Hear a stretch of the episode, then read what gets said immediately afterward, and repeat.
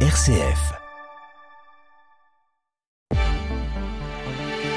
Bonjour à tous, très bon réveil et très bon début de semaine. Merci de nous rejoindre pour l'actualité dans la Marne, dans l'Aube et dans la Haute-Marne en ce lundi 18 décembre. On commence par la météo près de chez vous. Selon Météo France, attention au brouillard givrant ce matin, notamment dans le nord de l'Aube et l'ouest de la Marne. Prudence si vous prenez la route car certains axes risquent de glisser par endroits. Pour le reste de la journée, un temps calme et majoritairement nuageux, même si on peut s'attendre à de belles éclaircies dans l'Argonne et le Pertois. Côté Mercure, il fait frisquette ce matin 0 à 1 degré au lever du jour. Cet après-midi, nous aurons 4 degrés à Cézanne et Épernay, 5 à Nogent-sur-Seine, Châlons-Champagne et Suippes, 6 degrés à Sainte-Menou et Vitry-le-François et 7 degrés à Saint-Dizier, Brienne-le-Château et Arcis-sur-Aube.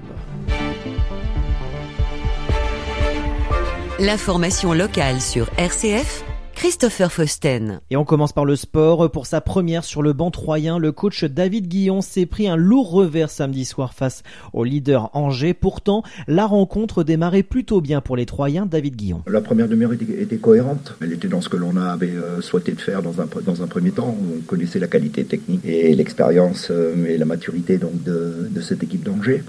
En, toute honnêteté, hein, le but il est très heureux. Je vous avoue que je l'ai pas vu. On mène au score. Après, il y, y, a cette belle action de Kylian et puis celle de Rafiki. Malgré une bonne entame de match et une ouverture du score troyenne, la réalité a vite frappé les champenois. En trois minutes, c'est impossible d'avoir euh, des sauts de concentration, euh, d'attention, sortir du match comme ça. C'est pas possible. Le haut niveau, ça demande beaucoup plus d'exigence à ce niveau-là. Et c'est vrai qu'après, ben, les joueurs sont atteints. Évidemment, euh, vu la situation de l'équipe, vous savez aussi qu'il y en avait quelques-uns qui, qui débutaient.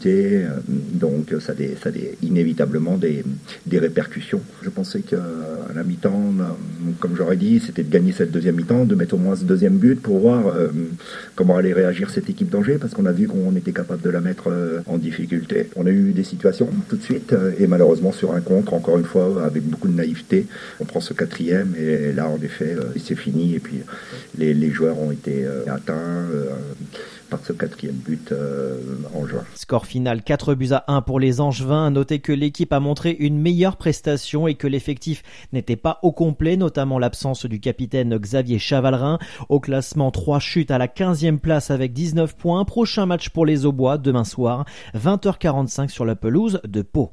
Et en Ligue 1, le Stade de Reims s'est incliné sur la pelouse du Racing Club de Lens samedi dernier, 2 buts à 0. Reims reste à la 8e place au classement avec 23 points avant de recevoir mercredi soir à Delaune, l'équipe avraise. Diocèse, messe rorat à la lueur des bougies ce mardi 19 décembre à 19h à la basilique Notre-Dame de l'Épine. Fin de ce point d'actualité, intéressons-nous tout de suite aux 5 ans de la Duduchotec avec notre invité du jour, Emmanuel Guillaume.